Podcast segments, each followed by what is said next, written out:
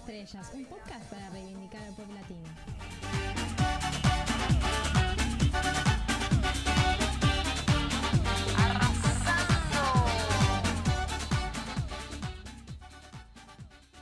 Hola a todos, mi nombre es Maca y estamos en este tercer capítulo de Lloviendo Estrellas, hoy viniendo a reivindicar a una de las reinas del pop latino, yo diría la reina mayor y la más subestimada de todas.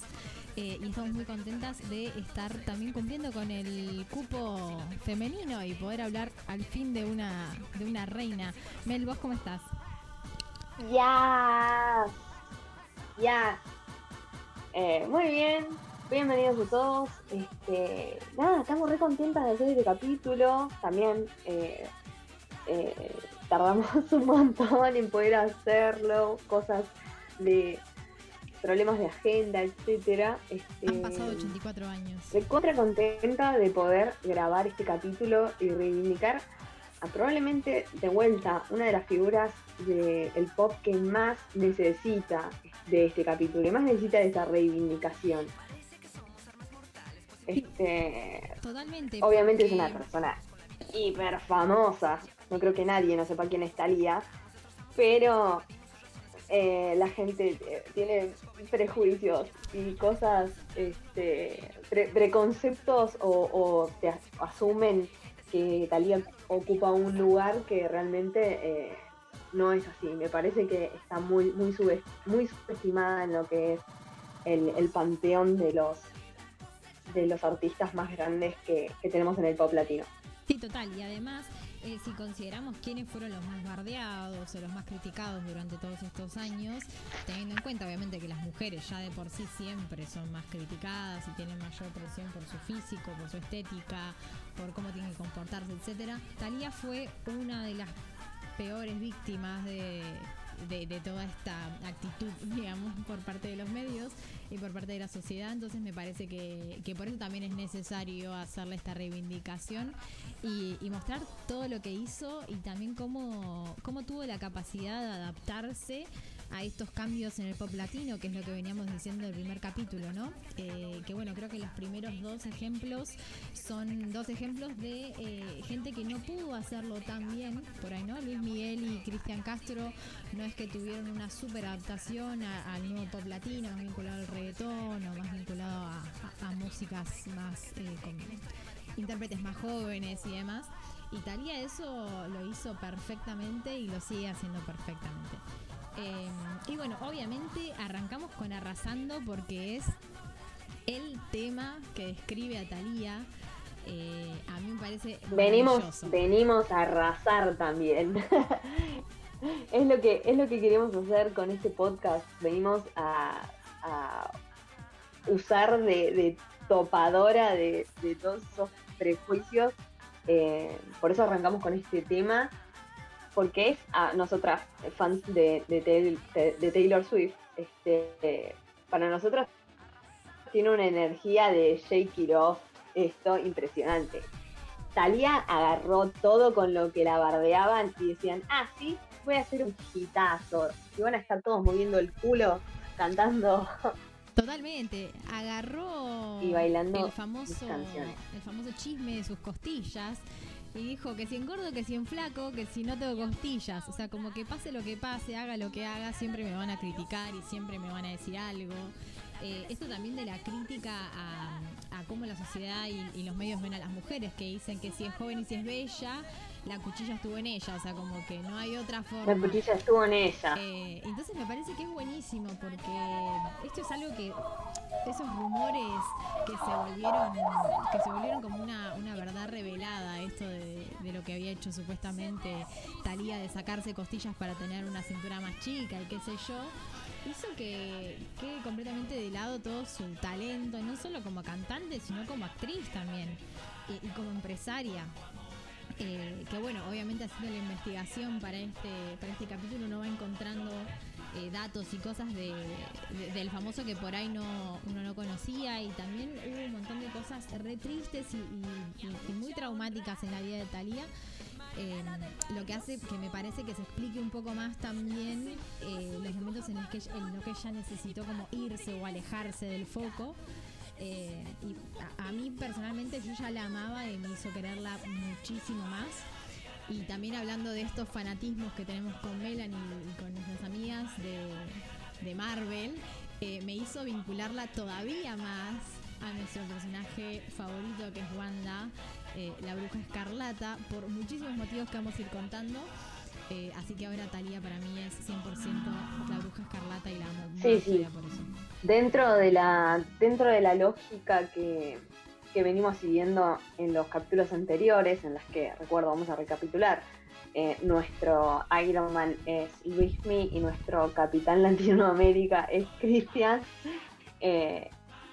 bueno, Maca a partir de, todas estas cosas que bueno vamos a ir desarrollando a lo largo del capítulo, eh, dice, hay, hay un cierto paralelismo, hay un cierto parecido entre, entre Thalía y eh, Scarlet Witch.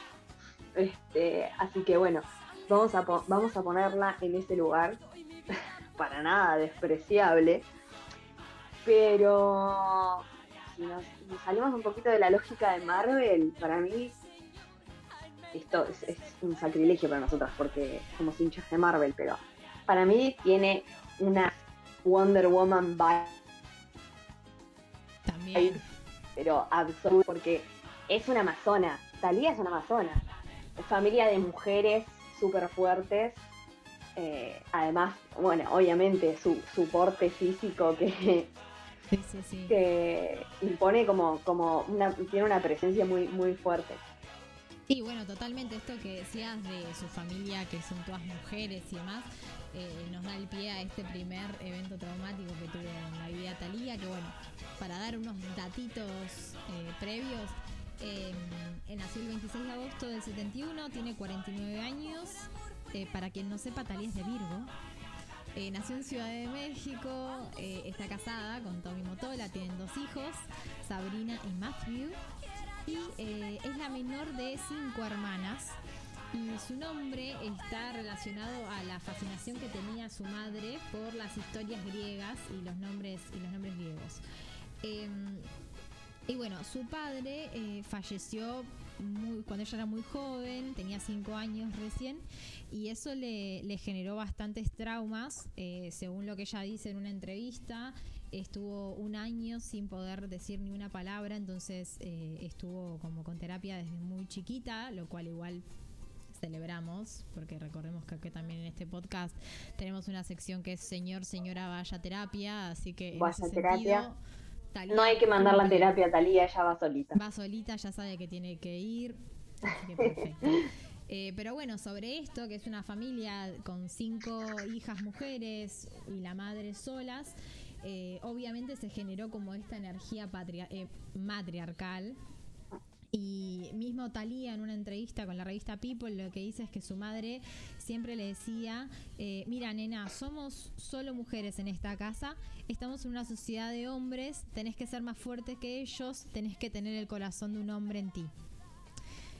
Y la verdad es que cuando leímos esa frase nos pareció como muy particular y, me parece como re interesante también poder problematizarla. Em, más que nada por esto de qué significa eh, tener un corazón de hombre en una, eh, qué significa también tener el poder necesario para triunfar como mujer en un hombre de, en un mundo de hombres. Eh, entonces la verdad es que me parece que es algo bastante descriptivo de Talia. No sé qué decimos, Mel. Eh, sí, es, es, una frase muy interesante, es una declaración muy interesante eh, esta que encontramos. Eh, retomamos temas que, ya vimos en capítulos anteriores, ¿no? la posición que tiene que tomar el artista cuando arranca su carrera y cuando llega al, al éxito, cuando le llega el éxito, cómo mantenerse, cómo manejar, eh, no sé, la intrusión de la prensa, las críticas. Eh, y bueno, también eh, hay que tener en cuenta que esto sucedió seguramente en, su juventud, cuando era, cuando era muy, muy joven, muy chiquita, y estamos hablando de la década del 80, temprana década del 80, es literalmente otro mundo. Si nosotros nos ponemos a pensar, hace cinco años, no más, un montón de las cosas que hoy tenemos eh, normalizadas o más aceptadas eran impensadas. Imagínense a principios de la década del 80 en eh, una sociedad tan conservadora como la de la Ciudad de México y la de los medios eh, mexicanos. la mujer ocupa un lugar muy, muy marcado, es el parámetro femenino de la delicadeza, de la gracia, de la belleza. Eh, y bueno, obviamente, eh, en, un, en, un, momento así, ingresar a un medio que también está manejado por hombres, porque la mayoría de las personas con poder en los medios eh, son, son hombres. yo supongo que su madre también habrá tenido este, le habrá dado este consejo porque eh, tenían como que protegerla de alguna forma. Y es algo que hablamos siempre en otros espacios sobre la del poder, ¿no? Como para vos estar en una posición de poder o que gente que está en una posición de poder no se abuse de esa posición de de poder que tienen sobre vos, tenés que dejar de lado todo lo que vendría a ser eh, caracteres femeninos. Esto también lo quiero poner en cuestionamiento porque eh, qué es lo femenino, qué es lo masculino, es algo que hoy en día está, está más desdibujado, ¿no? Pero no sé, a vos qué, qué te parece Sí, a mí. ¿Qué significa para vos esta frase? A mí me hace acordar mucho a, a la entrevista de Cher, también, eh, siendo fanática de Taylor Swift, del famoso cuadro. Sí. Eh, que Cher lo que dice, o sea, Cher ya siendo Cher, o sea, ya siendo una diva internacional, la madre le dijo que tenía que conseguirse a un tipo rico y Cher le dijo, Mom, I'm a rich man. O sea, yo soy mi propio tipo. Mamá, yo soy el tipo rico. Claro, o sea, no necesita un tipo al lado. Em, me parece que, que, viene bastante en ese sentido. Eh, esta frase, pero veamos como eh, explicando y, caracterizando a esta generación de madres, ¿no? Eh, y yo creo que Talía, más allá de un montón de cosas, como que demostró lo mismo que ayer. O sea, hoy en día es una. O sea, ella se retiró. Ella se retiró por. de, la actuación por. Perdón, pero ella sí tiene a su tipo rico, perdón. Ah, bueno, sí.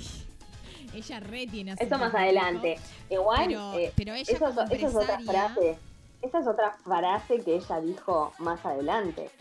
Ella, después de tener toda su carrera exitosísima como la reina de las telenovelas de los 90, la reina de Televisa en los 90 indiscutidos, ella tenía muchísimo dinero, o sea, realmente no necesita. Esa es una crítica que se le hizo mucho a Talía cuando forma pareja con Tommy Motola, le dicen eso, o sea, le sacan en cara eso. Ah, listo, se consiguió a su tipo rico.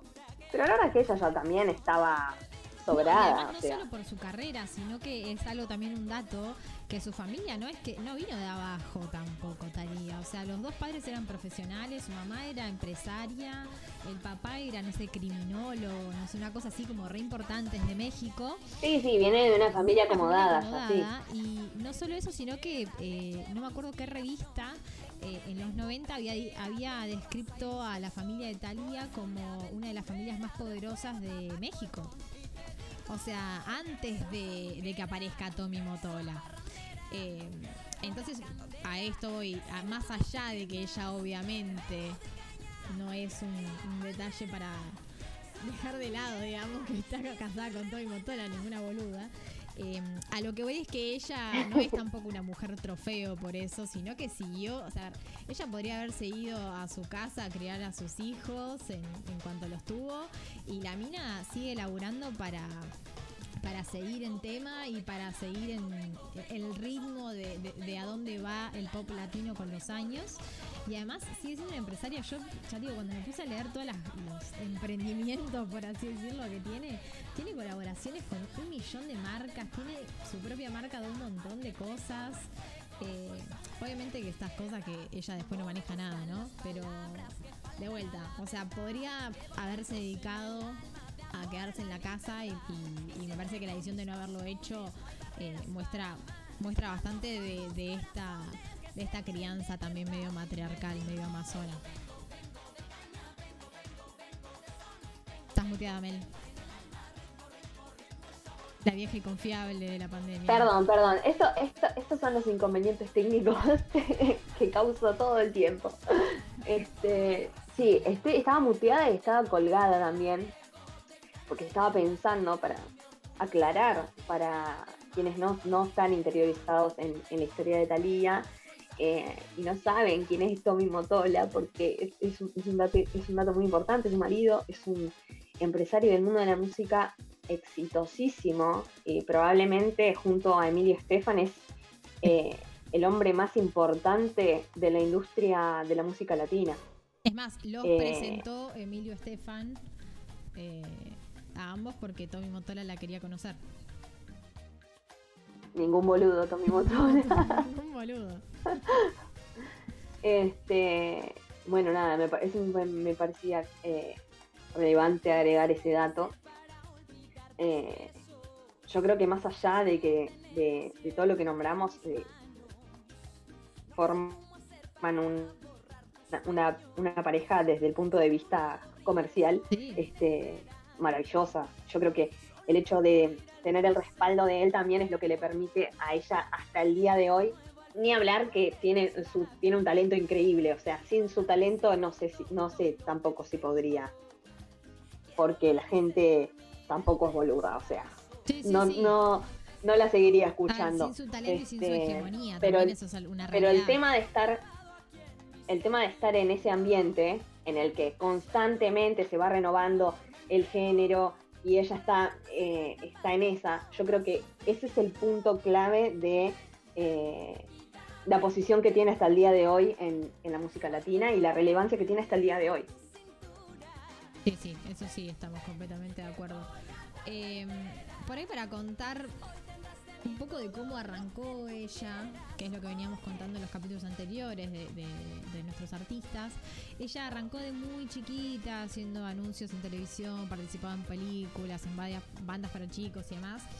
Y medio que saltó a la fama, por así decirlo, cuando estuvo en el coro de Gris, eh, que fue una reversión eh, de chicos que hicieron en Televisa, junto con la banda Timbiriche, eh, que era como la banda estrella de niños de Televisa. Eh, y ahí estaba ni más ni, ni menos que Paulina Rubio. Entonces acá a mí lo único que puedo pensar es que Talía y Paulina son nuestras Britney y Cristina en la casa de Mickey Mouse.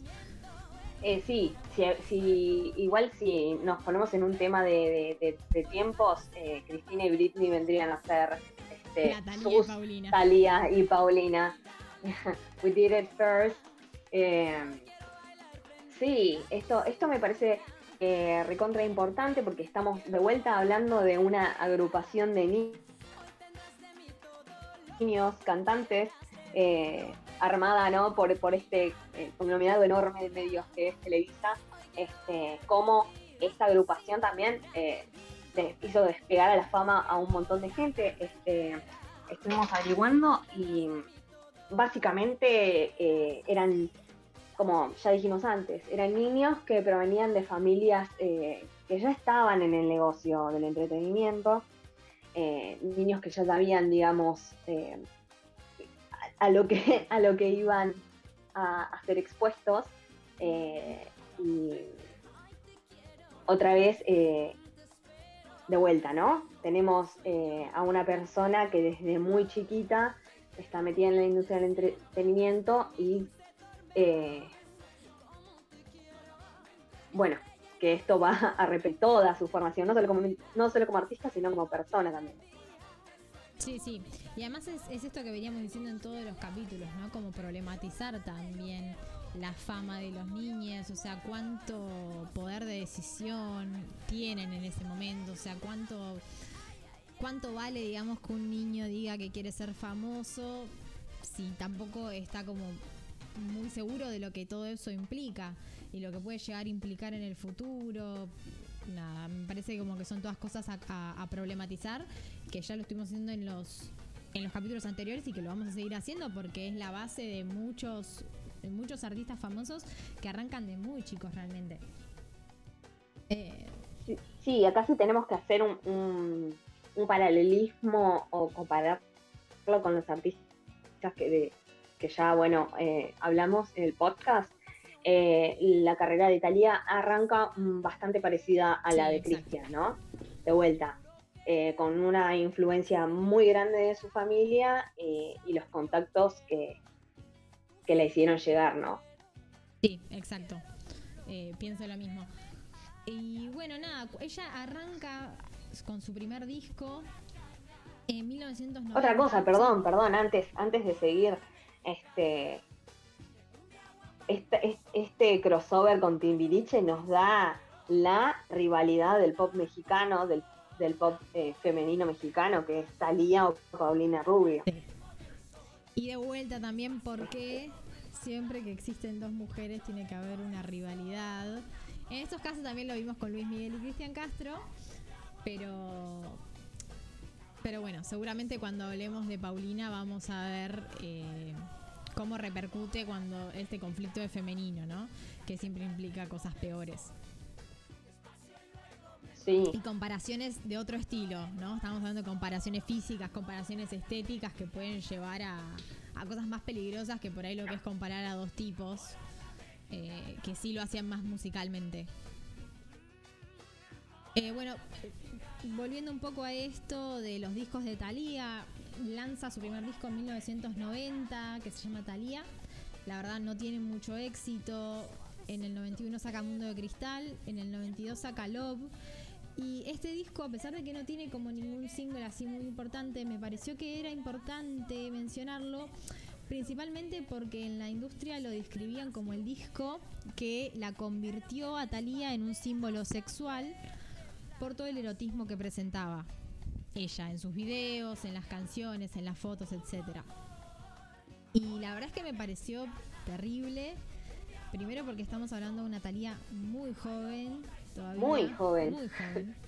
Eh, y segundo, porque también me hizo acordar al primer capítulo del podcast en el cual hablamos de los videos de Luis Miguel y cómo en los videos de Luis Miguel siempre estaba él parado, cantando, haciéndose el galán y con una mina tirada en bikini o ropa interior y qué sé yo.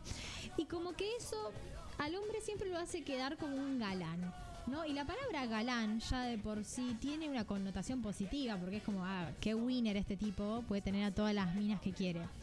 En cambio, llamar a una mujer símbolo sexual tiene una connotación completamente diferente y, tiene una, una cosificación que la palabra galán o el concepto de galán no tiene.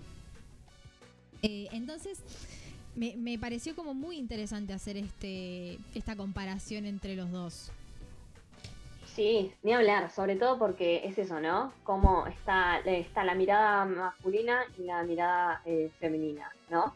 Entonces la palabra galán tiene una connotación positiva, de ganador, de tipo exitoso. Y, la, y el posicionamiento de una mujer en el, en el lugar de sex symbol tiene una connotación negativa, porque se asumen cosas de su vida privada, de su sexualidad, eh, que obviamente con, los parámetros sociales de la época, incluso de esta época, porque no aún no, no podemos escapar de eso, este, claramente le juegan en contra. Sí, y además también... A la mujer que, está en esa posición. a ver, eh, lo que dijiste recién, el concepto de galán implica exactamente lo mismo. O sea, si, llevado al caso, el galán, que es el winner, que puede tener a todas las minas, en todo caso es el que tiene relaciones con muchas minas. Y si sex symbol implica que tiene muchas relaciones eh, con muchos tipos, es exactamente lo mismo, pero para un género tiene connotaciones positivas y para el otro tiene connotaciones negativas. Ni hablar, obviamente, del binarismo y de la heteronormativa, ¿no? De que obviamente se consideraba que solo era, un, sex era una sex symbol para los hombres. y, por eso también está tan consificada y es como tan importante que sea un sex symbol, ¿no? Porque a los tipos los iba a traer y, era eso lo que los iba a seducir de ella, básicamente. Eh, pero bueno. Eh, otra cosa que me da mucha impresión es nuevamente poner, este, hacer énfasis en la edad eh, que tenía Dalí, tenía 19 años. Es algo que hace un rato yo decía, hace cinco años, cosas que hoy tenemos normalizadas eh, eran una locura. Bueno, ahora voy a criticar a nuestra realidad este, actual. Es el día de hoy que en los medios de comunicación esperan al día en el que una chica cumple 18 años para empezar a sexualizarla y cosificarla. Eh, y eso me parece un espanto, realmente. Entonces ya eh, asignarle este rol a una mujer tan joven, eh, realmente la pone en una, en una situación eh, de desventaja total con respecto. O sea, el peso que no, el peso que debe implicar también para la mujer desde tan joven ser un sex symbol. O sea, estamos hablando también de una sociedad en la cual están completamente normalizados los trastornos de la conducta alimenticia, las cirugías plásticas y demás. O sea, a ver, todo esto que dice Talía en Arrasando, más allá de que si ella es, tiene la cintura chica o se quiere operar o lo que quiera, puede hacer lo que se le cante, estamos hablando también de una sociedad que genera presión para alcanzar estos... Eh, estos eh, modelos o estos ejemplos imposibles. Eh, y estamos hablando que se lo hacían una, chica de 19 años. Entonces, imagínate que si ella logra su éxito a partir de ese cuerpo y a partir de ser una sex symbol, en su cabeza que va a estar y que siempre tiene que hacer eso. Olvídate. Además, si nos adelantamos un poco más, si volvemos a cómo arrancamos el capítulo con Arrasando, vamos al momento de Arrasando, estamos hablando de años 2002, 2003. Talía tenía unos 31, 32 años y yo tenía como 15 años de carrera. 15 años ocupando ese lugar, siendo el, ¿no? el deseo, la bomba sexual, etcétera, etcétera. Pero ¿qué pasa con esto que ya hablamos también con Cristian Castro, Luis Miguel? ¿Qué pasa con los artistas a partir de que pasan la barrera de los 30 años? Yo tengo recuerdos, yo tengo recuerdos de esa época, de los años 2000, en los que directamente la criticaban y le decían, ya está vieja para esto, está vieja, o una mina que era una bomba terrible, a los 30 a 31 años de edad. O sea, el nivel de críticas absolutamente, eh, no sé, básicas, desubicadas. Sí, eh, y, también en ese sentido me parece hermoso realmente que Talía siga haciendo exactamente lo mismo el día de hoy. Eh, me adelanto en el tiempo completamente y después vamos a volver a hablar de esto. Pero en, en la canción y en el video de No me acuerdo, que hace con Nati y Natalia, a mí me parece maravilloso que estén las dos iguales y al mismo nivel. Eh, me parece perfecto. Y también me parece que... Me parece maravilloso. Que rompe con esto también que con la que todas crecimos y en nuestra generación por ahí un poquito menos, la anterior que es la de Thalía es justamente la que más tuvo que carga, que es de decir, hay ciertas cosas que cuando sos mamá ya no puedes hacer, ¿no?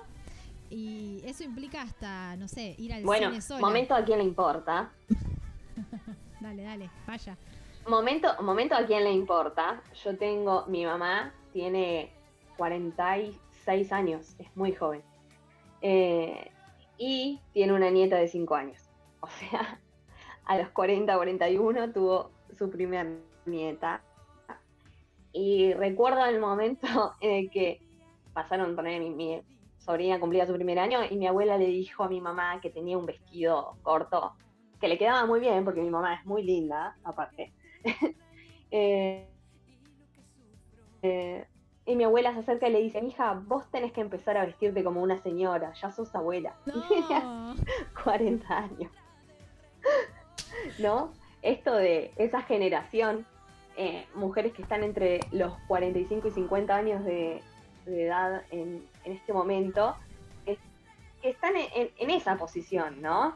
En su crianza, eh, que determinado que a partir de cierta edad vos ya sos una señora, y, el día de hoy, que la verdad es que no, no, no va más eso.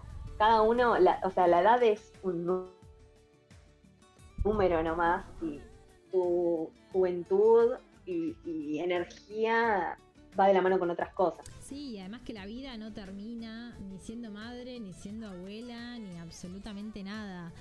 Eh, entonces, en este sentido me parece que es espectacular lo que hace Talía.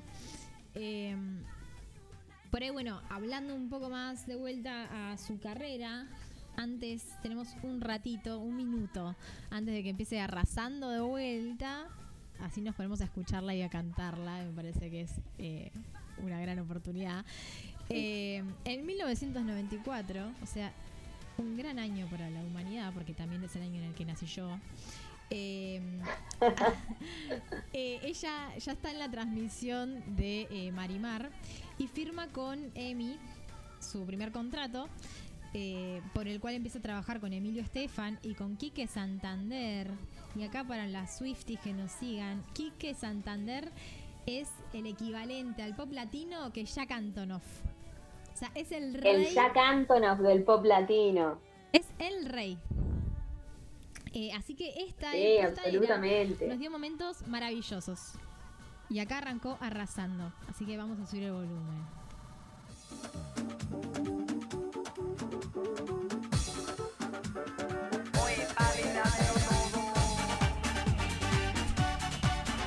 La amo. Sí, además, el, la melodía completamente pegajosa. Sí. sí. Y esta es la parte. Bueno, pero es, es, es una época en la que predomina mucho el ritmo salsero en el pop.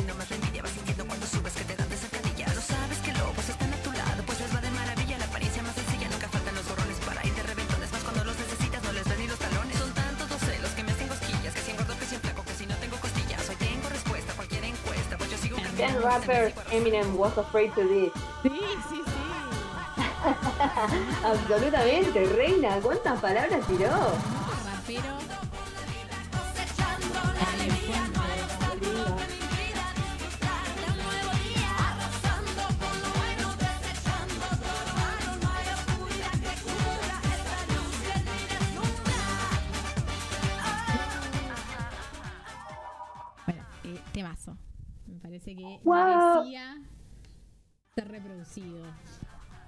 Em, no, no, no, basado.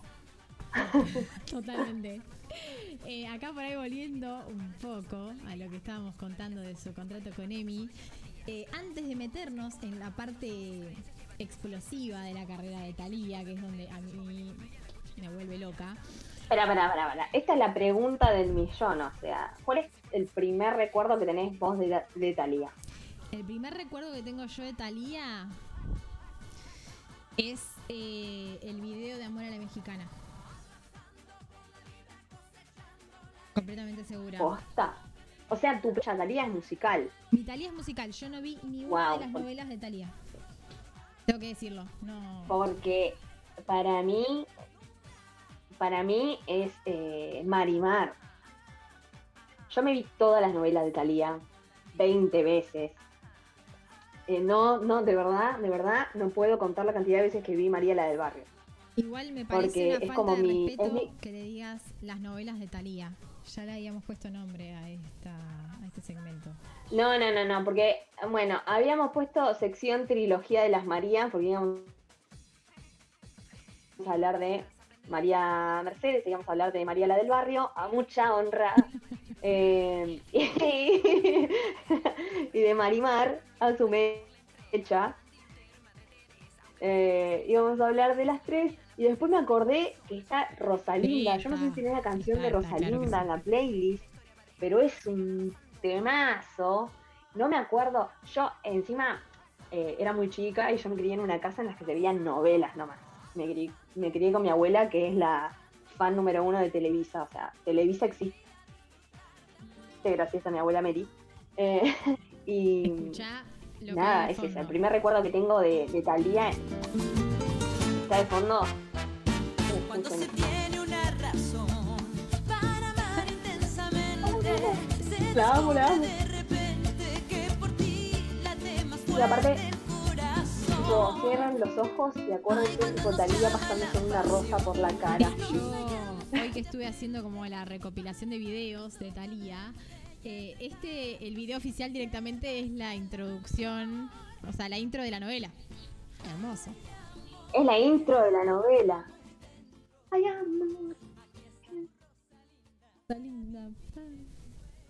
Hermoso. Sí, te interrumpí, pero puedes seguir. La amo. No, no, bueno, en esta novela estaba con Fernando Carrillo, que para eh, nuestros amigos de Argentina es el primer marido de Kathleen Fulop. Y hoy, en la actualidad, se convirtió en chamán y vive en una comunidad en México y cada tanto aparece en algunos programas este, de esos de la tarde que, existen acá en Argentina, tipo intrusos o, así, uno de esos programas aparece contando, invitando a la gente a ir al sur de México a vivir eh, experiencias, experiencias chamánicas y, todo eso. Eh, muy buena novela Rosalinda. Medio, es como que el argumento de las novelas de Thalía eh, siempre va más o menos como por el mismo lado, ¿no? Ella es eh, la chica pobre, la chica humilde, que por una casualidad del destino se conoce con un jovencito adinerado, se enamora, sufre, vuelve, se pelean, se muere el perro, sufren, pierden la memoria, quedan inválidos, se prende fuego la casa, no, eso no voy a hablar. Eh, siempre van por el mismo lado, ¿no? Eh, y después, lo, más, y me parece a mí muy icónico, es que se han hecho muchas remakes de estas novelas, o sea, fueron tan exitosas que se convirtieron un poco en el parámetro de la novela latinoamericana. Sí, acá. Y ella me parece una reina absoluta. A Talía directamente le pusieron el nombre de la reina de las telenovelas en México. O sea, para darnos una idea, ¿no? Del nivel. Título que antes pertenecía a la señora Verónica Castro. Exacto. Nivel, el, nivel. Este, no, no, no, increíble. en Marimar, que, vivía en la, en la cabañita esa, en la chocita esa con los abuelos en la playa, que tenía un perro icónico, que, eh, que hablaba, ella hablaba con el perro, el perro le contestaba, bueno, eh, claramente no hablaba de verdad de perro, pero bueno.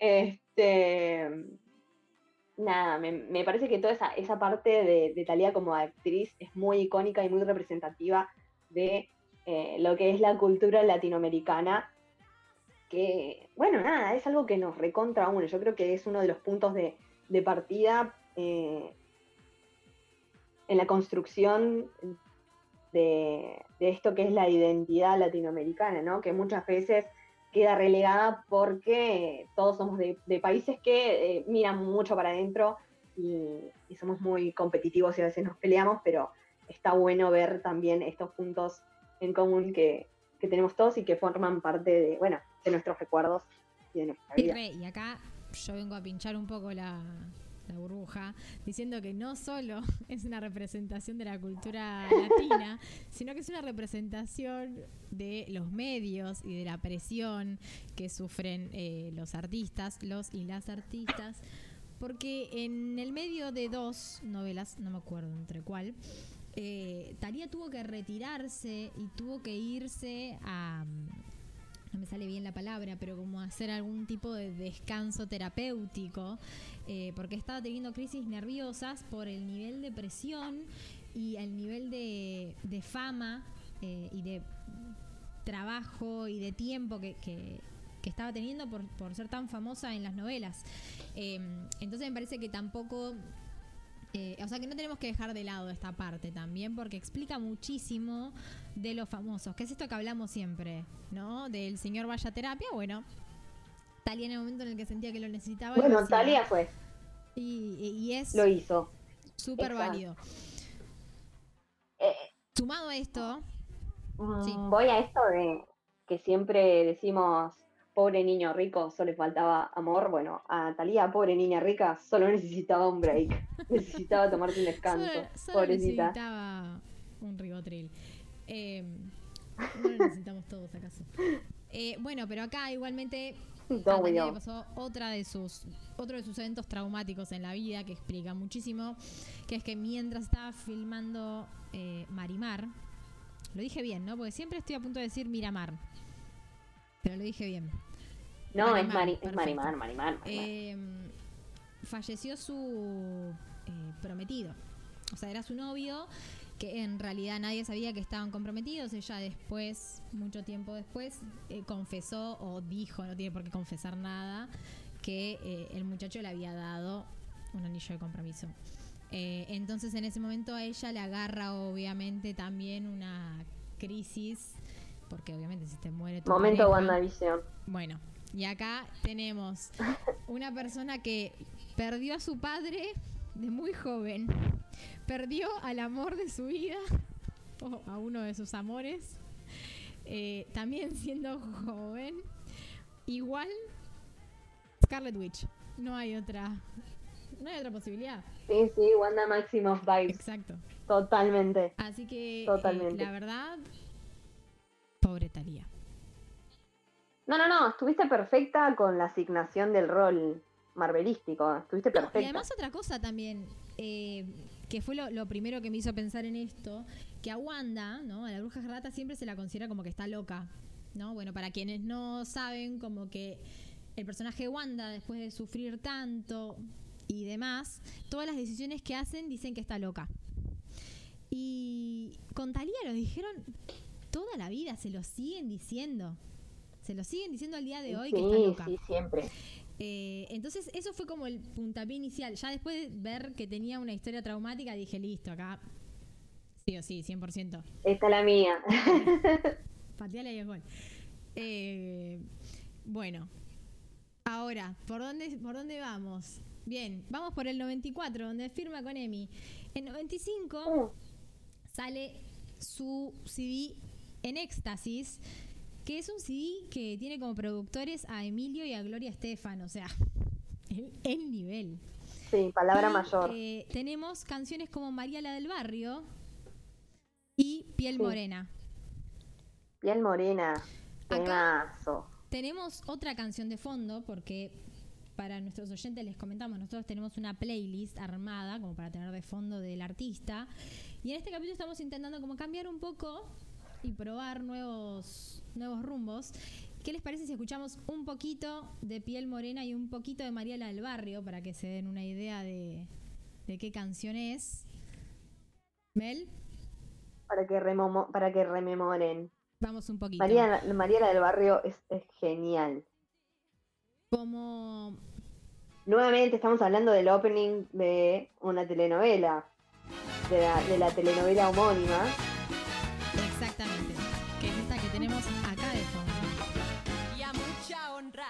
María la del barrio. María soy, La que desquinta quedó resola. Y para cambiar su suerte, de su barrio querido se fue. Para poder comer. Y a mucha Pero aparte- honra, Para poder comer. Me encanta. Sí, la representación de los pobres de las novelas, realmente yo no. No, no, no, pero aparte, tipo de toda la ropa rota, la, la cara sucia, tipo como Claro. cuando acá en Argentina hacíamos ese horror de pintarnos la cara con corcho. Em, para quien no tiene por ahí tanta idea de cuál es la Talía de estas novelas, yo la verdad es que no sé bien de qué novela es, pero es el famoso meme de a principio de mes y está como Talía toda arreglada con plata y eh, a fin de mes y está completamente como despeinada y sucia y, ¿no? ¿Estoy en lo correcto? El tema es que igual en las tres, igual en, en las tres Marías, en las tres Ma- Marías es lo mismo, O sea, ¿eh? podría ser es más o menos la misma historia. Ella es muy, muy, muy pobre, ella es muy, muy pobre al nivel de que es como como si ser pobre, estoy usando una lapicera como micrófono. No me están viendo, pero estoy flasheando mal. Yo estaba pensando que era eso.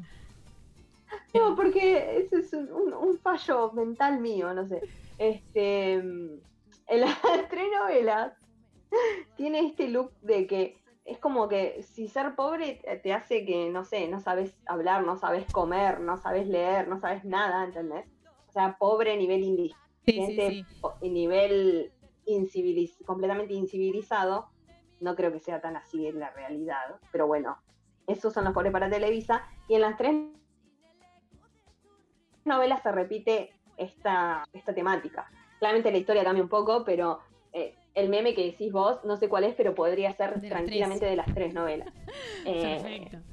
Bueno, acá ahora tenemos Lo de, lo de. María de la del Barrio, si alguien no sabe qué es María de la del Barrio, va a saber que es Estás besando a mi hombre, maldita lisiada. es Pero de esa novela. Claro. Y Nandito es el hijo de Talía. En la novela, ¿no? Claramente. Bueno, te voy a subir un poquito el volumen. Esa era la referencia. No soy nadie. Me, me con- me confundí, eh, era otra parte de la canción. Piel Morena. Temazo. Piel Morena tiene un video muy raro. Sí. Tiene un video, un outfit muy, muy, muy polémico tienen en Piel Morena. En la semana vamos a ver si podemos hacer un vivo para mostrarles el video y, y debatirlo un poco más todos juntos. Sí, tienen como todos una onda media rara los videos de Talía, la verdad. Yo quise como encontrar algún alguna línea que eh, los videos de esa tienen un poquito... No, no, no, pero tienen un poquito como una línea, tipo los videos de Luis Miguel que decíamos que estaba Luis Miguel Sí, y la sí, rosa y los planos esos raros. Bueno, eh, claramente en el video de Talía no hay modelos, la modelo es Talía. Y también ahí siempre tiene ahí como un, como un amorcillo, Un chonguito. sí, un chonguito ahí. Bueno, ahora siguiendo con sus éxitos en EMI, eh, en el 97 saca lo que para mí es uno de los mejores discos de la historia y solo puede competir con el siguiente disco de Thalía y con eh, el icónico CD de Shakira que ya vamos a hablar en su en su capítulo. Uf. Pero en el 97 saca Amor a la Mexicana. En Amor a la Mexicana tenemos Mujer Latina, que es, creo yo, mi canción favorita de Thalía. Porque además dice, eh, mi orgullo es ser latina de mar y cordillera. O sea, ¿qué, ¿quién sos Latinoamérica de calle 13? Salí de acá. Eh, tiene por amor, amor a la mexicana, hecha pa'lante, en la cual básicamente habla mal de la Ay, por corrupción. favor, qué más. Y, eh, hubo dos canciones de este CD que fueron banda sonora de dos peliculones. Una eh, fue eh, Ever After a Cinderella Story, que es una- un clásico de los 90 con Drew Barrymore. Y la otra, hecha pa'lante, es de la banda sonora de Baila conmigo. O sea, este es uno de Estamos los hablando del crossover. Es el mayor más- crossover del pop latino. el crossover más grande del universo cinematográfico del pop latino. Absolutamente. Para quien no sepa, o sea, te estoy hablando a vos, Geraldine. eh, vayan a abrir Google y pongan Baila conmigo. Básicamente es el peliculón de Chayanne y Vanessa Williams. Vanessa. Williams, qué mujer. Chayanne, qué Y hombre. Chayanne, O sea, el tipo del hombre definitivo. básicamente, o sea, y son ellos dos en competencias de baile. Pero Listo, ya está. Ya está. Y hay gente que vio la de Channing Tatum, esa, esa, eh, no existe esa película. Vayan a ver, baila conmigo, por favor. peliculón. Y además era un buen Si no la vieron ya, porque en Telefera Eso. pasaban todos los sábados Era a la tarde. película muy de Telefe sábado de la tarde. Re. Y ahora para musicalizar esto, tenemos Mujer Latina de fondo, así que yo voy a subir el volumen.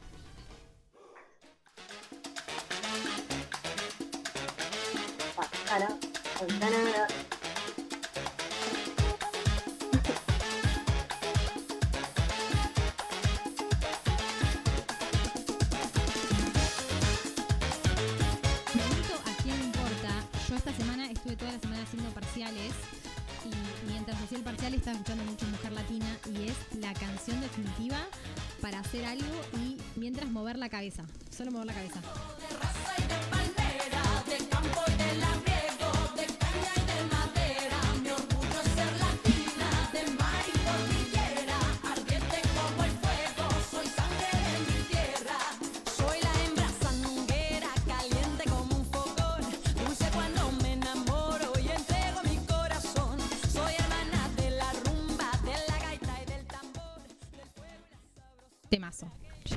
Sé cuál es tu favorito. Las la- de... Las latinas que venimos de los barcos. Can't relate.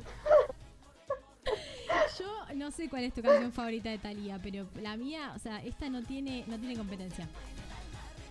La mía es de más adelante, pero de este disco, Amor a la Mexicana, Tequila, Tabaco y Ron, tengo una playlist que se llama así, chicos. Sí. Y es- creo, O sea, me- El nivel que ocupa en mi Me consideración. animo a decir El que look, esa playlist. El lucaso que tiene en ese videoclip.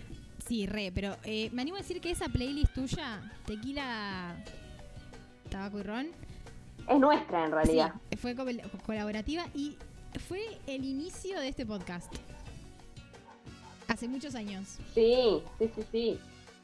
Y acá Totalmente. de fondo amor a la mexicana, temazo. Todo empezó una mañana que a las que tipo 8 de la mañana te mandé que estaba escuchando un siglo sin ti.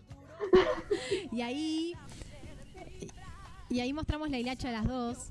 Qué de que linda manera de empezar el día básicamente bien cuando arriba. decíamos que estábamos escuchando otra cosa, estábamos escuchando Torero. Y dijimos, bueno, hay que hacer algo con esto. Escuchen, escuchen. Puro amor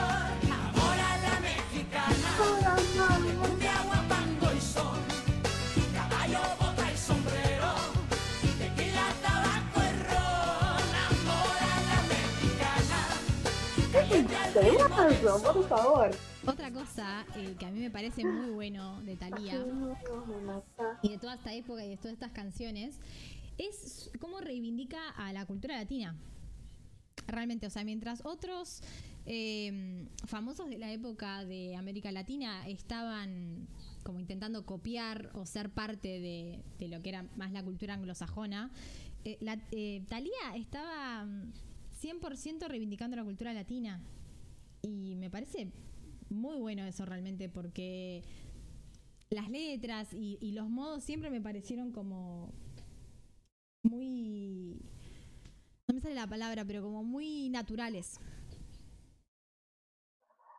Sí, sí, sí, sí. Obviamente igual en ese momento estaba eh, claramente apuntado, apuntando, digamos, su, su target, digamos, era, era Latinoamérica. No tenía intención de, de arribar a, a otros mercados, pero los sonidos son maravillosos, son sonidos súper salseros, rancheros. Las letras hablan de este orgullo latino, es, eh, es verdad, es, es como muy, muy representativo. Sí, absolutamente. Y esto que decías del, del video de Amor a la, a la Mexicana, también me parece como que, que, que representa un poco esto. A mí el video me hizo acordar mucho a, a esas novelas rosas que uno compra el libro por 20 pesos en un lugar de libros usados y que después se da cuenta Sí. que se usó como Es guion para una- es película de en- televisión.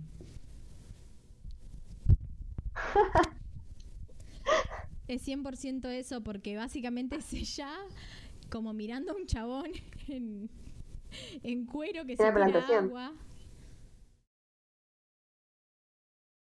Sí, sí, sí, polémico. Gran look de ella, Gran look siempre. de ella, un look muy mexicano. Eh, eso Sí, está sí, está, bueno. está. eh, Es como medio, igual es como un, es como un mariachi sexualizado, ¿no? Pero, Sí.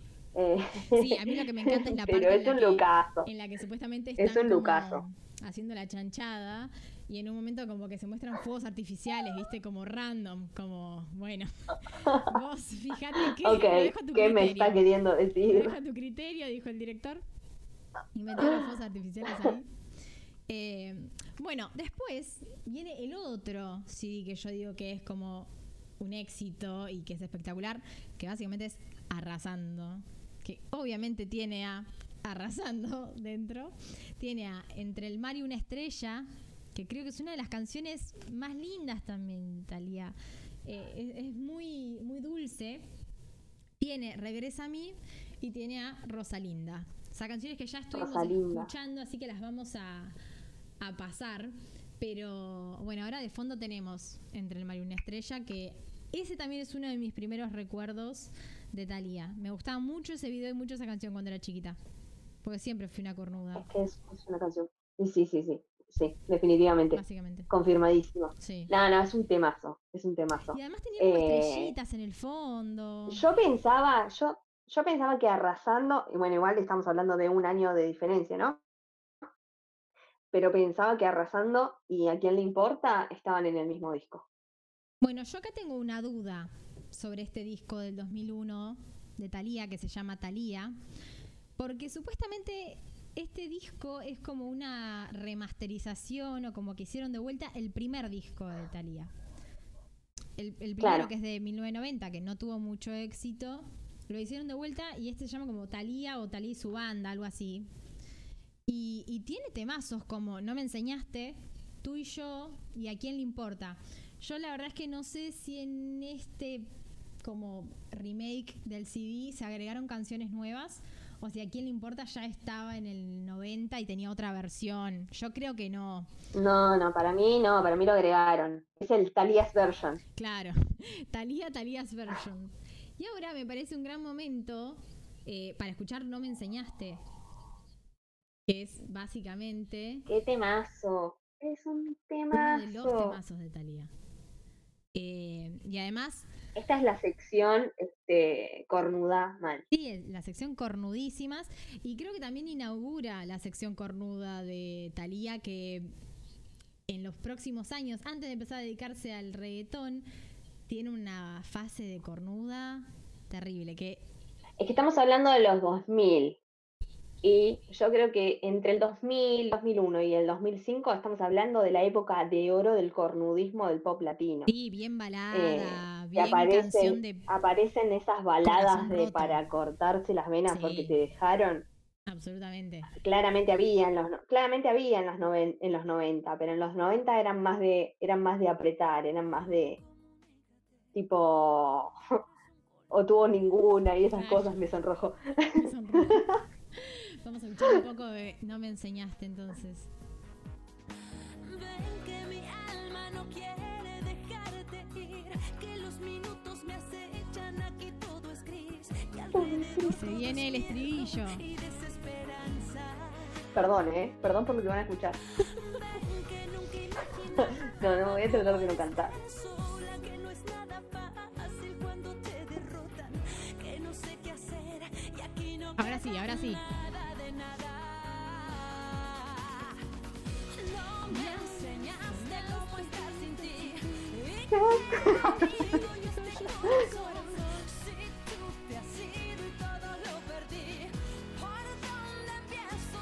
dónde empiezo si se ya acabó?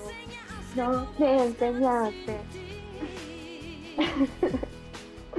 Este es uno de mis primeros recuerdos de yo de chiquita cantar, cantar esta canción a los gritos, que eran esas cosas de tipo, ¿a quién se la cantaba?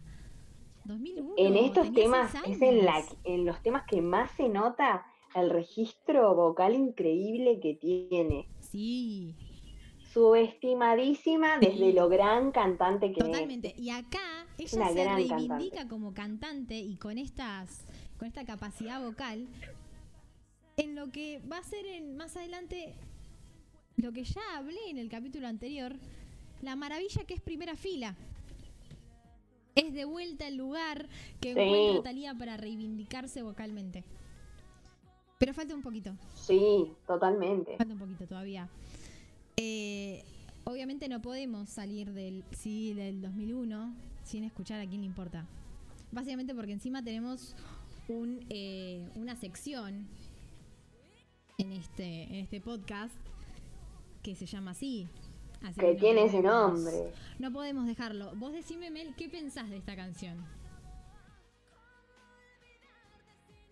Eh, realmente no, no, no tengo este, una forma de, de describirla más que es eh, probablemente el momento en el que me di cuenta que yo podía hacer lo que quisiera hacer y que tenía siete años. Siete años. Entonces, y no sabía muy bien de qué se trataba, ¿no? Claramente, me imagino lo que habrá sido ese tema para una persona que estaba, eh, no sé, en su adolescencia o en su juventud y estaba luchando con, con asumir su identidad y eh, no sé, me parece tan, tan maravillosa y tan icónica y celebro su existencia y que hasta el día de hoy este, es tan, tan vigente y que, que la amemos tanto, ¿no? Me parece que es eh, la canción que la corona como uno de los iconos de, nuestro, de nuestro colectivo, eh, bueno, acá en Latinoamérica. Sí, sí, sí, sí. Y además es esto que hablabas, creo que en el primer capítulo, vos también, sobre que siempre fuimos los colectivos eh, o las minorías quienes reivindicamos este tipo de canciones, este tipo de artistas, ¿no? Cuando siempre seguían siendo como bastardeado. A quien importa siempre fue una canción eh, del colectivo LGBT que se usó muchísimo. Así que vamos a subir el volumen.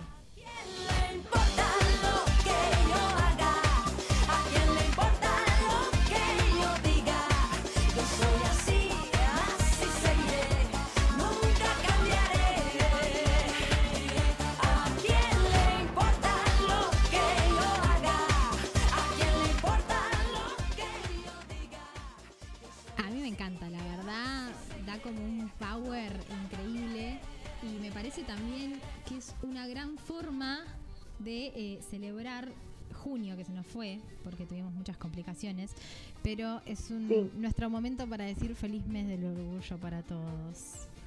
Eh, y y Sí, que sí, es una gran Escúchenlo de canción. vuelta en noviembre si tienen que escucharlo, si están en Argentina. Lo vamos a repostear seguramente por todos lados. Y este va a ser nuestro momento para Claro. reivindicar el orgullo. Esto claramente reivindicar salir en el orgullo. Pero también fue un mes de finales. También fue un, un mes de, de muchos exámenes y, y padecimiento. Entonces, Sí, a veces no se puede grabar, por más que uno quiera. exámenes, mudanzas, la verdad no fue el mejor, el mejor mes No para fue el mes. grabar. Pero bueno, igualmente acá estamos. Quiero agregar algo más, Sí. ¿no? Eh, con, re- con respecto a, nuestra reivindicación, a nuestro, a nuestro propósito eh, desde el podcast, este, es esto, es como una oda a su público, a la, a la gente que, la, que la banca, que no la subestimó, que no dijo, ay, está. Que probablemente la, la gente de la que menos críticas ha recibido y, más apoyo ha recibido, entonces me parece muy bueno este retribución, ¿no? Este abrazo que, que hace Talía a la comunidad. Sí, exacto, y que creo que lo hace en un 100% en una canción que vamos a hablar más adelante, eh, que es esta colaboración con Pablo Vitar, me parece que es como 100% esto también, o sea, yo soy yo soy la reina de los gays, básicamente dijo, y nosotros le dimos ese lugar y lo respetamos y nos encanta. Eh, bueno, para seguir un poquito, en 2004 saca su CD Greatest Hits, que obviamente es un CD con todos sus éxitos, en la cual se suma eh, una canción nueva. Por si no. Claro, por si no quedó claro. Eh, se suma Acción y Reacción, que también temazo, eh, que ella le escribió a su esposo Tommy Motola. Eh, después en 2005 sale uno de sus primeros CDs, así bien cornuda, que es lo que decíamos recién, eh, que se llama El Sexto Sentido, eh, que según Talía este es eh, su disco más honesto. Ella dice que es el, un disco que, que se inspiró en toda su búsqueda espiritual que tuvo desde muy chica, porque dice que tuvo como vivencias de eventos paranormales desde muy chica y de más adelante también. Y como que eh, a partir de la muerte de su prometido, ella encontró la salida en Dios y encontró como su, su refugio, por así decirlo. Eh, entonces ella puede plasmarlo más en este CD y por eso ella dice como que es su disco más, eh, más honesto. Y también estamos hablando de canciones mucho más profundas por ahí. Más allá de que en sus épocas previas estamos hablando de esta reivindicación de la cultura latina y demás, por ahí sí eran canciones como más de fiesta, por así decirlo. Y acá como que de vuelta se vuelve más a las baladas, a las canciones un poco más profundas. Eh, y tiene un montón de, de canciones que igual están buenísimas. Eh, Amar sin ser amada no es tan balada y me parece que es un temón también. Sí, pero de cornuda- cornudísima, cornudísima. Cornudísima. Sí. Pero no estuvimos Sí, todas despecho, en un momento. este, no, no creer en los hombres, No, y además el video. todo lo que apoyamos en este podcast. Absolutamente. Y el video encima es ella como vestida de rockera y el que le Look rompe el corazón. icónico, Sí. porque aparte es algo muy loco, ese, ese, ese, ese ritmo este tanguero y rockero al mismo tiempo, esa función. Este, esa porque es media rara. 50. Porque Sí, tiene como el, Este, el y ese look, ese, ese look rockabilly es fantástico. Hermoso. Y pero bueno, la persona que le rompe el corazón en este video es un músico.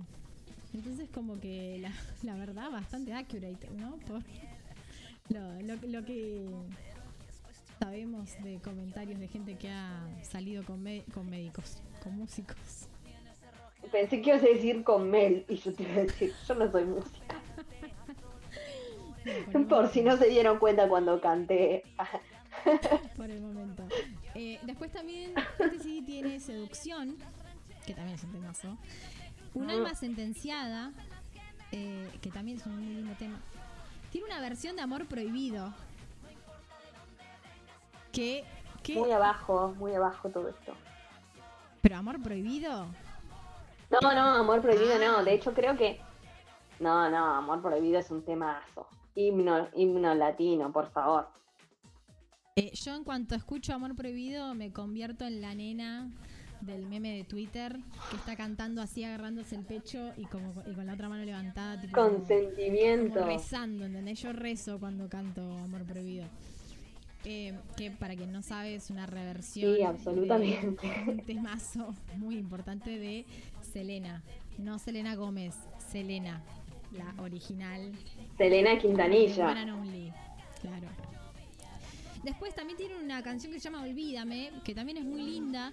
Y eh, para quien no sabe, como yo que no lo sabía hasta hoy, el video de, eh, de Olvídame se suma a esta sección que veníamos diciendo de famosos enviudando en los videos.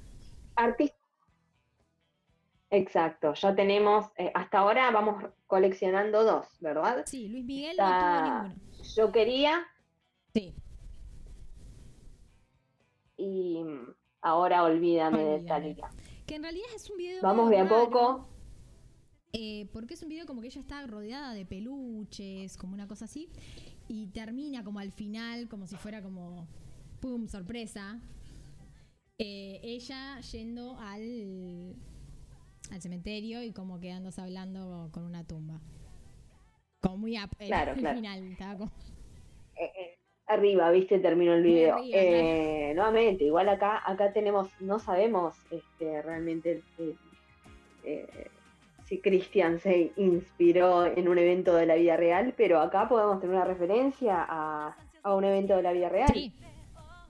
Sí, absolutamente. Y también eh, se, se explicaría mucho en esto que ella dice, que es su disco más honesto, que es como un disco muy importante para ella, que también está relacionado con esta búsqueda espiritual que tuvo. No, no sería raro, digamos. Uy, escuchen, subile, subile esto, por favor. Te quiero. Murmuran por las calles porque somos de Literalmente en todas sus novelas.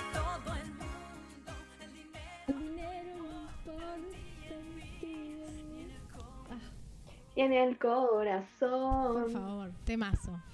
Tenemos que hacer el especial de Selena. Eh, bueno. Pronto, ¿en qué pronto. Ah, bueno, y después se hizo una reedición de este, de este CD Sexto Sentido, tipo deluxe, en el cual se incluyó la canción No, No, No, que es la canción con Romeo Santos. Temazo también. Y uno de los primeros como crossover de eh, Thalía con esta música más Otro artista. con otra artista, claro, y con esta música más eh, vinculada como a la- el nuevo pop latino o la nueva música latina. En este momento ya Romeo Santos estaba solo, o sea, no era Aventura, que era como su banda más eh, reggaetonera. Eh, ya era Romeo Santos más bachata. Pero igualmente me parece que es como su primer acercamiento a, esto.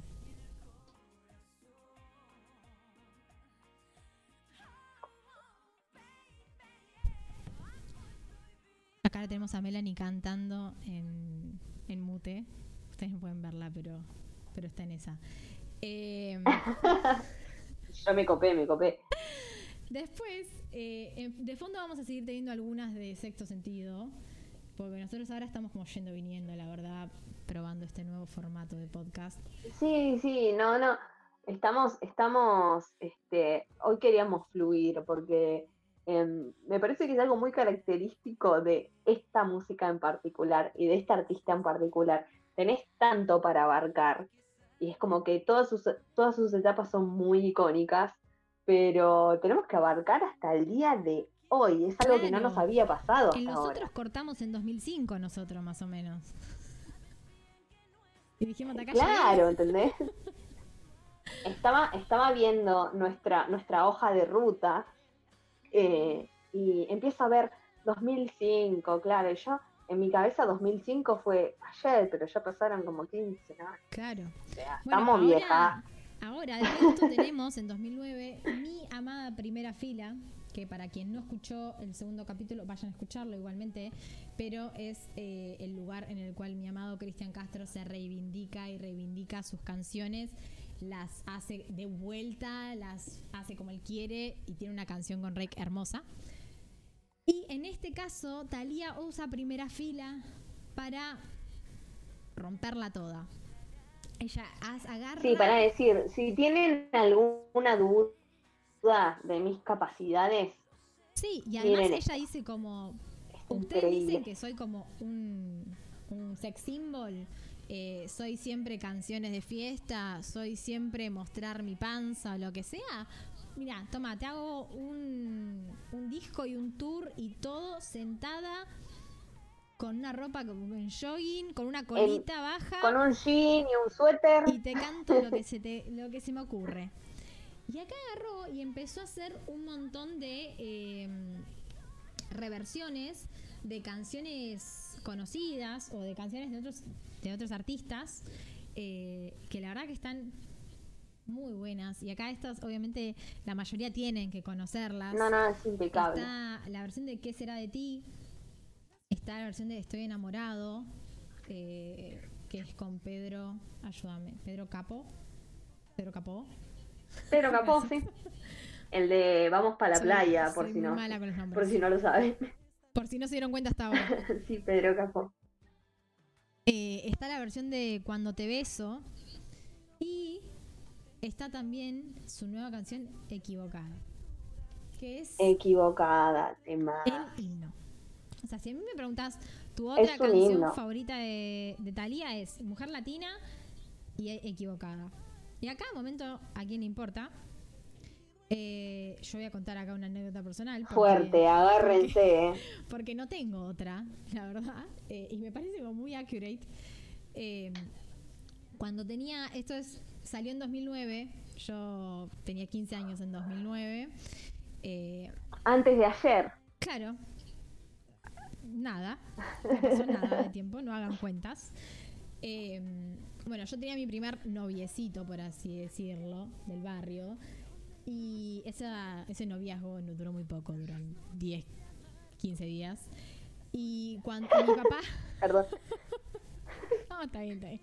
Y mi papá no le gustaba nada la idea, la verdad. Con razón, al final tenía razón. Te mando un beso, Charlie, que vas a estar escuchando esto. Eh, y bueno, estaba muy enojado durante el noviazgo. Entonces, claro, yo llego un día y me dice como, ay, eh, eh, te, te trajo tal, fulano. Y yo le dije, re dramática, como siempre, porque siempre fui muy dramática. Le dije, no, porque me dejó recién. Y me fui y- corriendo a mi pieza y cerré la puerta. O sea, esa fue como. mi- mi- esa fue Está la forma de comunicar lo que había pasado. Eh, bueno, me dejaron como sola un rato, qué sé yo. Vino mi mamá, se puso a hablar conmigo, etcétera. Como pues estaba muy afectada. Porque vieron cómo son la, cómo es la adolescencia y cómo son los 15 años de una mujer. Y Muy intenso. cuando bajo, mi papá no tuvo mejor idea que poner equivocada en loop. O sea, una y otra vez. ¿Entendés? ¿Por qué? ¿Por qué tenía la necesidad de patearme en el piso? ¿Por qué no me ponía una canción un poco más arriba? Así que, bueno. te Me voy a beso, guardar los comentarios. Muchas gracias, la verdad eh, la pasé bárbaro esa semana. Eh, pero bueno, acá... Sí, absolutamente. Eh, pero bueno, acá tenemos equivocada de fondo, así que vamos a tener que subir el volumen. Sí.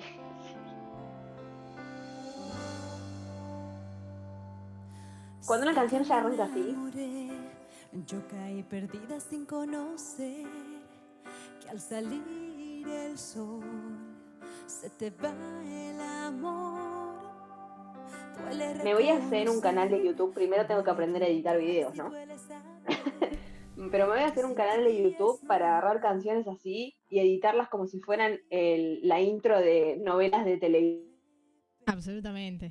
Voy a absolutamente. poner de protagonista, no sé, a Harry Styles. Imagínense, esta canción está Un, un cantada- fanfic Larry, pero Bueno, contaría de fondo. Eh, está cantada por ella sentada en un banquito. Y vamos con la estrella. y no lo quise ver porque yo por ti la vida porque todo lo que empieza acaba porque nunca tuve más razones para estar sin él porque cuesta tomar decisiones porque sé que ¿en qué va a estás pensando, Charlie? Por favor. que mujer siempre la Este momento, este momento, este momento. inmensamente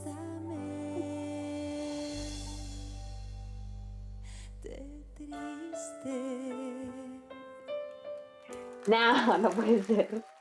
No puede ser. No, no, no. Temazo. Himno, himno, himno. Gracias, Talía, por esta, por esta canción. Ay, Temazo absoluto. completa ahora. Eh, la voy a, es más, la voy a sacar porque no me puedo, no me puedo concentrar, si no. No puede- Ahí está, te- tuve que cambiarla, listo. Eh, bueno, ahora siguiendo un poco, en 2012 tenemos otro disco bastante cornuda. Aclaración, cuando en este podcast decimos de cornuda no lo estamos diciendo de forma misógina ni nada de esas boludeces que dicen en redes sociales, sino que básicamente nos estamos refiriendo a esta cosa de... Sentimientos, de tener los sentimientos muy así, muy a flor de piel. Exacto, de Eh, ser y de sentimientos puede ser el amor absoluto o, le- o el despecho absoluto, todo eso Total. junto. Para quienes tienen conocimiento de más cultura pop en general, básicamente ser una cornuda es ser la chica de Mingers, de Chicas Pesadas, que dice es que tengo un montón de sentimientos. Bueno, eso es ser una cornuda, básicamente. Exacto. Entonces en 2012 sale otro disco así que se llama Habítame Siempre, eh, que tiene para mí unos temazos. Eh, básicamente porque son algunos que de nombre no nos conocen o que por ahí lo escucharon un, un par de veces nomás. Pero a mí me pasó que cuando hice la playlist en Spotify, que la vamos a estar publicando también para que la puedan escuchar, muy recomendable. eh, empecé Sí. como a descubrir un montón de canciones que están muy buenas, como por ejemplo Manías. Es muy buena, la voy a poner de fondo. Igual, esta tiene un hitazo. Sí, tiene un hitazo. Eh, tiene después eh, la apuesta, que la apuesta y acá también le mando otro beso a Jerry. Espero no estar equ- equivocándome con esto que voy a decir, pero yo la apuesta la conozco porque la cantaron Manu Tenorio y Rosa en Operación Triunfo 1. Creo que eran ellos dos, pero era una de mis canciones favoritas de Operación Triunfo. Y hace una reversión Talía acá que está muy buena.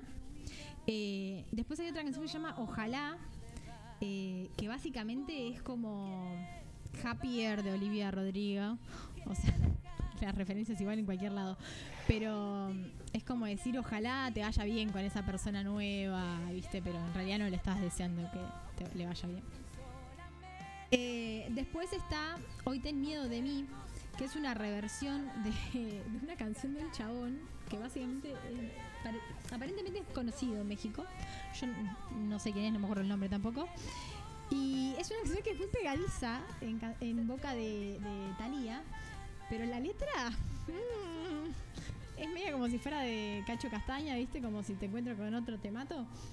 Es como Es medio polémica. eh, es medio como tener cuidado si dejas abierta la ventana porque me voy a meter en tu cama y no sé. ¿Viste como Orden, esa orden de restricción se pidió sola. la puta madre, raro. Pero Totalmente. cantada por Talía como que zafa. No quiero escuchar la original. Es como pero- cuando, es como, como, viste, entran a los casamientos con Every Breath You Take y es terrible, es una canción de un terrible acosador. Sí. Me parece muy poco romántico el tanque. Si te veo con otro te mato. Claro. Bueno, Bueno, me quedo re bueno, tranquila. esta canción también. Eh, bueno. Y ahora el temazo que dice. Manías es un temazo, chicos. Manías es un temazo. Pero acá tenemos el otro temazo al que te referías vos, que es otro de los Este es el hitazo absoluto. De los mejores crossovers de Thalía. Tiene muy buenos igual. Nada más y nada menos que Te perdiste mi amor con Prince Royce. Me mudé en tu ser. Solo quise ser esa mujer. Siempre te cuidé. Nunca queda muy bien la bachata. Y te te juro, como a nadie. I wanna know, just let me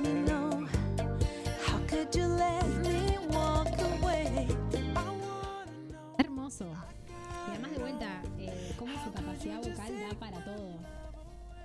O sea, le da para el género que quiera. Es muy bueno. Sí. Eh, después, en 2014 pasan dos cosas muy interesantes. Por un lado, saca el disco Amore Mío, eh, en los cuales hay muchos temazos de vuelta que no los van a conocer de nombre, pero vayan a buscarlas. Eh, está Lo más bonito de ti, eh, que básicamente también es una canción re cornuda, porque dice Lo más bonito de ti es que me dejaste porque eras un imbécil y ahora yo soy feliz. Mensaje. Después, Contigo Quiero Estar, Tranquila, que eh, tiene un fit con Fat Show. Solo parecía amor, que de vuelta también es como solo parecía amor, pero no era amor, porque sos un imbécil. Eh, y otra que es Por lo que reste de vida, Por lo que reste de vida. que es un temazo, escrita por pese a quien le pese, o sea, a mí, eh, Ricardo Montaner. Y ahí vamos a poner un poquito de por lo que reste de vida eh, de fondo y ahora subimos un poquito en el estribillo, que es como la parte que más van a conocer. Eh, en este sí también Talía hace como reversiones de, de canciones de, otra, de otros. Sigue como en toda esta época como en una en un estilo más tranqui, esto que hablábamos de primera fila, ¿no? Como más perfil bajo, por así decirlo, como Sí, más sí. tranqui. Eh, está cantando baladas, quizás te mete una bachata o algún cachito más este arriba, ponele, pero es, es esa onda de balada, unplugged, eh, más relajado, exacto. Exacto. Y vamos a hacerlo un poquito, imprudencia, que mis gestos y mis labios sean de toda tu incumbencia. Doy mi alma, doy mi cuerpo, doy mis huesos, te entrego todo. hasta Vamos a aprovechar este no momento. Te para pedirles que nos comenten en nuestras redes Montaner, Bot sí o Bot no. Gracias.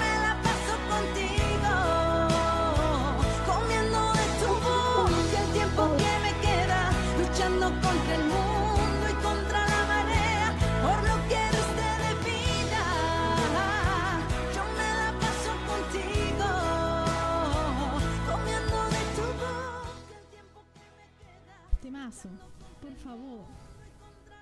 Eh, a mí lo que me pasa con Montaner es que para mí es un bot no total, por motivos que bueno, ya vamos a comentar en su episodio. Pero tiene estas cosas, viste, que hace unas canciones, el hijo de puta que.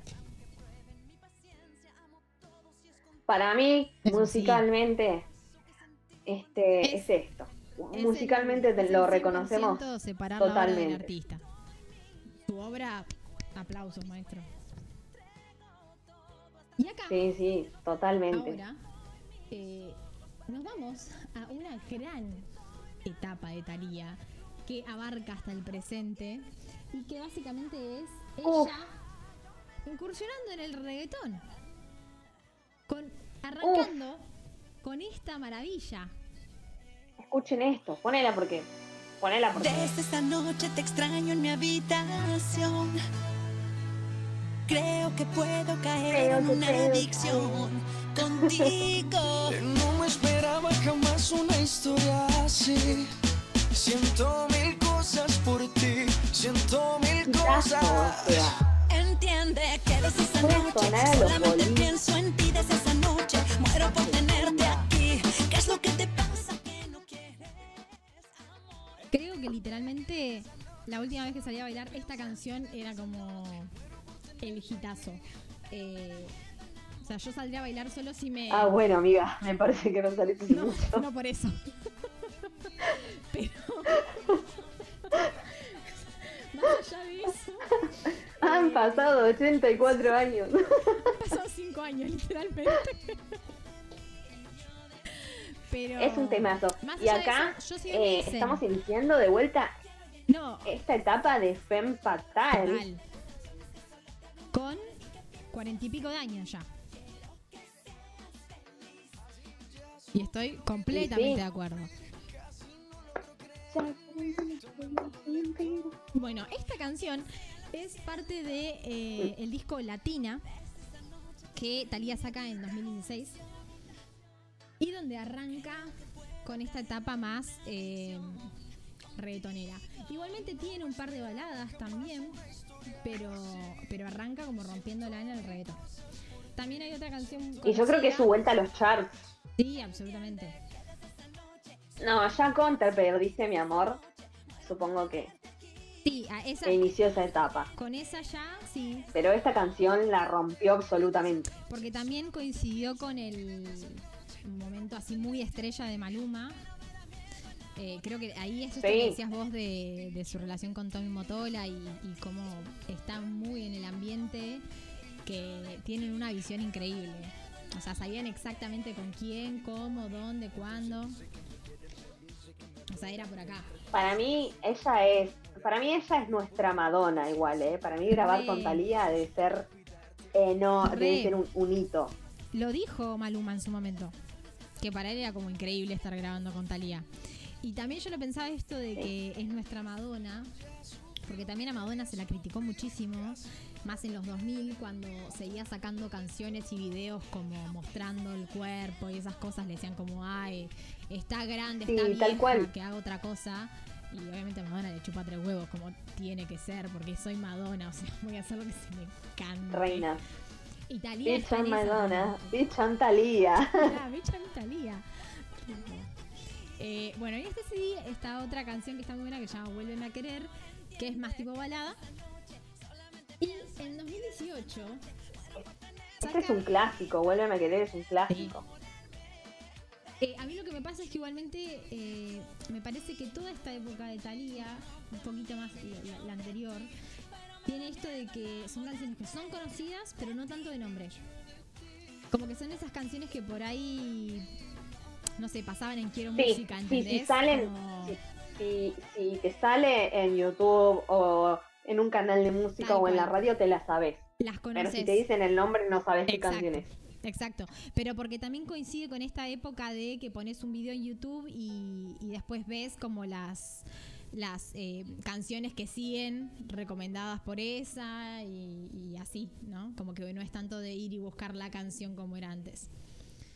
Bueno, en Claro. 2018 eh, arranca el CD que se llama Valiente, que tiene ni más ni menos que estos temazos. No me acuerdo con Nati y Natalia. Lindo pero bruto.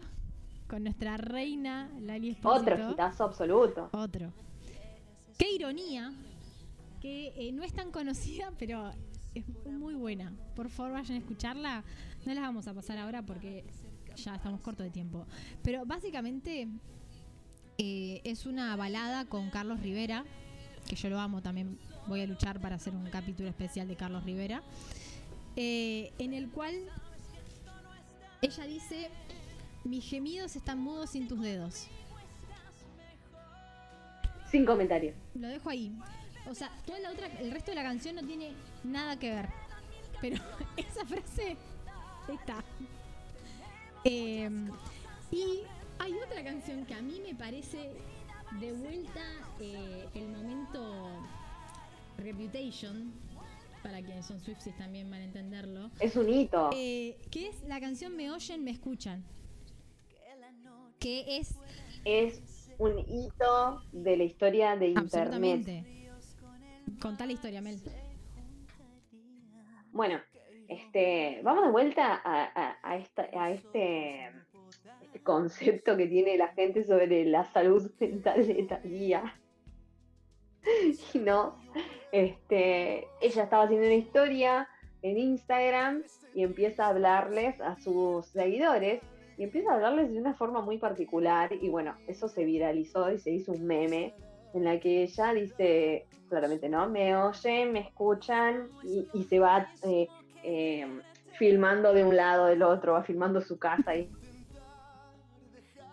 es como todo muy, muy distinto que está en el aire, se viralizó y esta persona maravillosa, absolutamente inteligente, reina del business, eh, tomó ese, ese, ese momento y lo convirtió en una canción. O sea, Se convirtió en este tema. esto de aprovecharte de vuelta de lo que eh, agarrar eh, algo por lo que te critican y, conven- y conven- convertirlo en algo que te va a dar plata. Me parece Exacto. una maravilla. Y además de esta manera. Están ahí mis vidas, están ahí. Me oyen, me escuchan,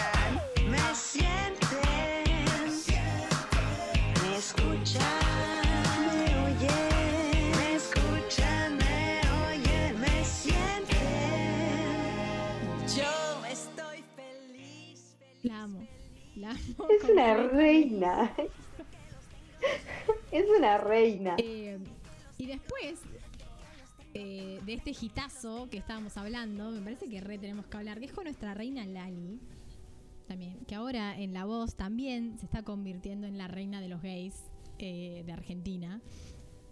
Que es la famosa Lindo pero Bruto. En la cual el video a mí me dio word flashbacks al capítulo de Sabrina la bruja adolescente, donde crean a un tipo a partir de un muñeco. Porque literalmente crean tipos a partir de un muñeco. Y básicamente la canción es todo lo que hacen los cantantes con las mujeres, ellas diciéndolo de un hombre.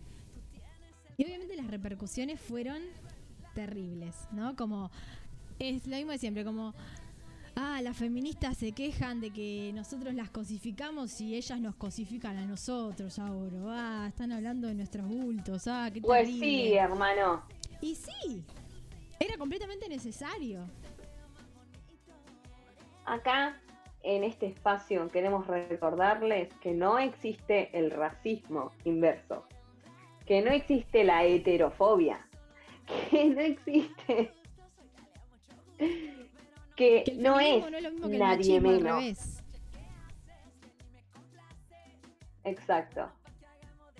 Y ahora tenemos el estribillo, así que vamos a tener que subir el volumen. Comemos destrozos, llenemos el pozo. Tú eres bruto, papi, pero sabroso. Tú tienes el cuerpo duro y el cerebro en blanco. Qué no te lees un librito de vez en cuando? Uy. el bulto en el bolsillo.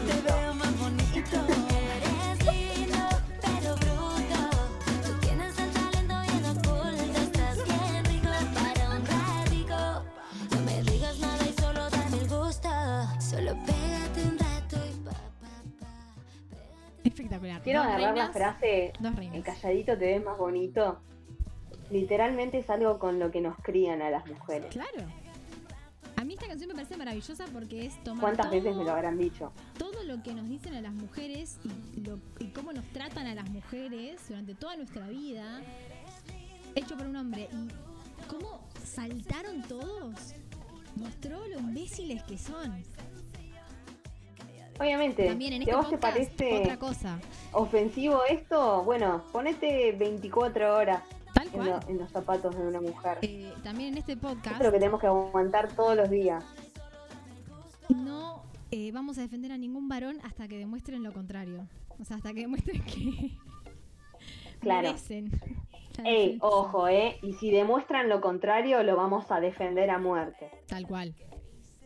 O sea, la vara está en el piso, así que tampoco es tan difícil. Exacto. Y acá tenemos el otro hitazo. Que es el No me acuerdo con Nati y Natalia. Y vamos a tener que subirle el volumen de vuelta. Otro video con looks icónicos. Pero no Re. vives así. Como duele la cabeza. Yo te quiero solo a ti. Para mí tan solo hay uno. He cantado esta canción en el auto, Vamos a decir que sí. Pero no me acuerdo, no me acuerdo. Y si no me acuerdo, no pasó. Eso no pasó.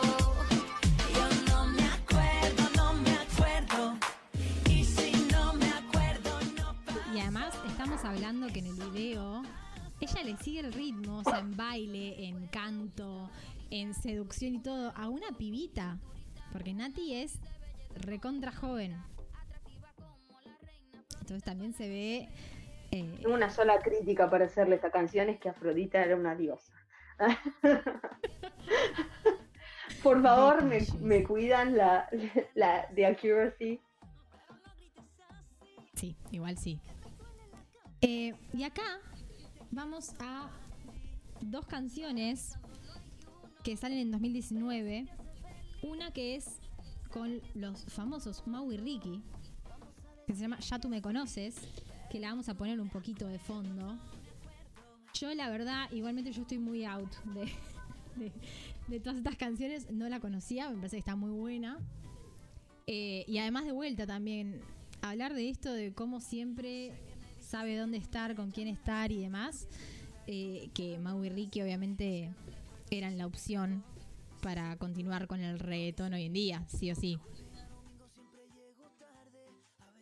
Y a veces los martes yo pedí la cuenta pero se tardó o no llegó o qué sé yo. Sí, sí. No me digas lo que yo ya sé. Si así me conociste tú también. Yo te conocí a las 4,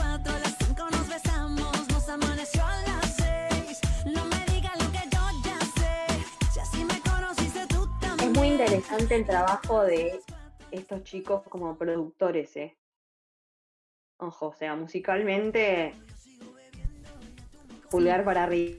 Yo me pasa lo mismo que con su padre. Exactamente lo mismo.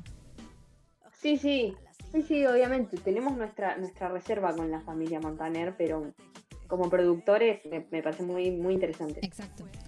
Eh, y la última canción una canción que se llama Tímida, que es con Pablo Vitar, o Vitar, no sé cómo se dice, eh, que para mí es un temazo.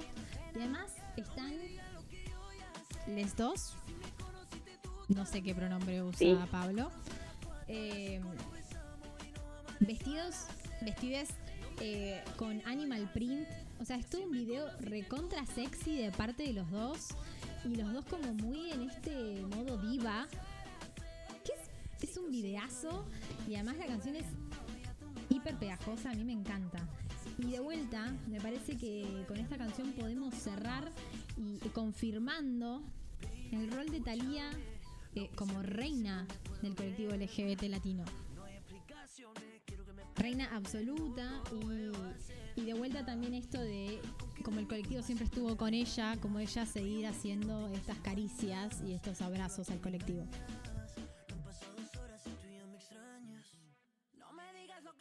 Las 6.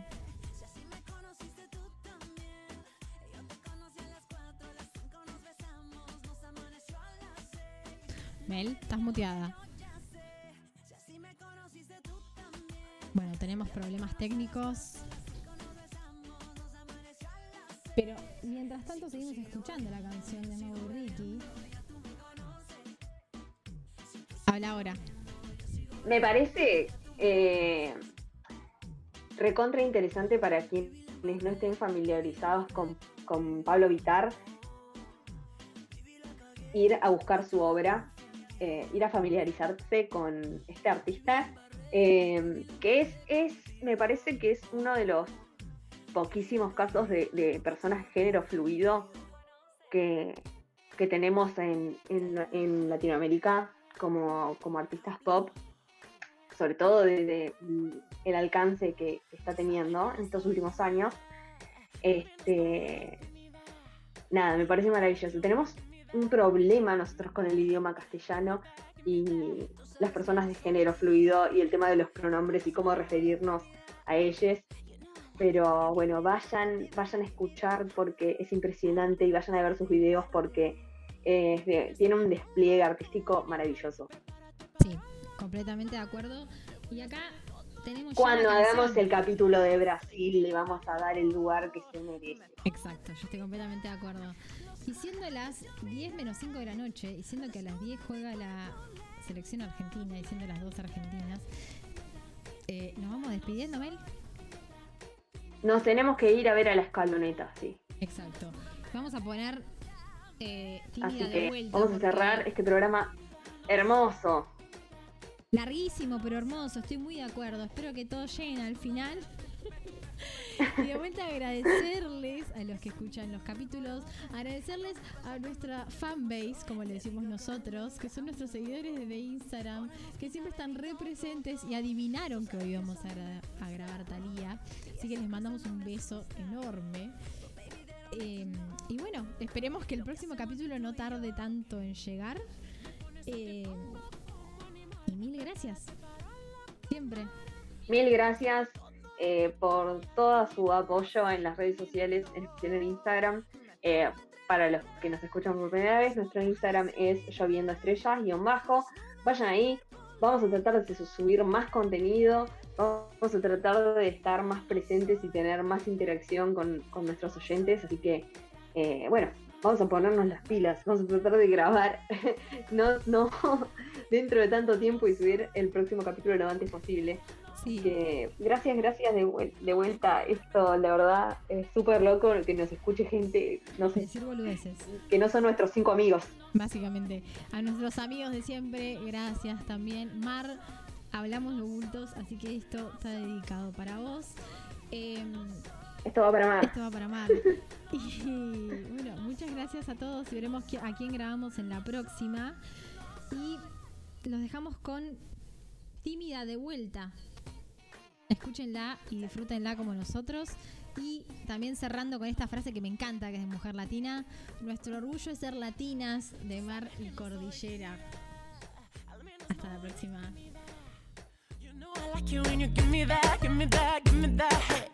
Me that, give me that. Tú sabes que no soy tímida, al menos no en la intimidad. You know I like it when you give me that, give me that, give me that. Párate, párate, párate. Me pones y te pongo como animal. Prepárate para la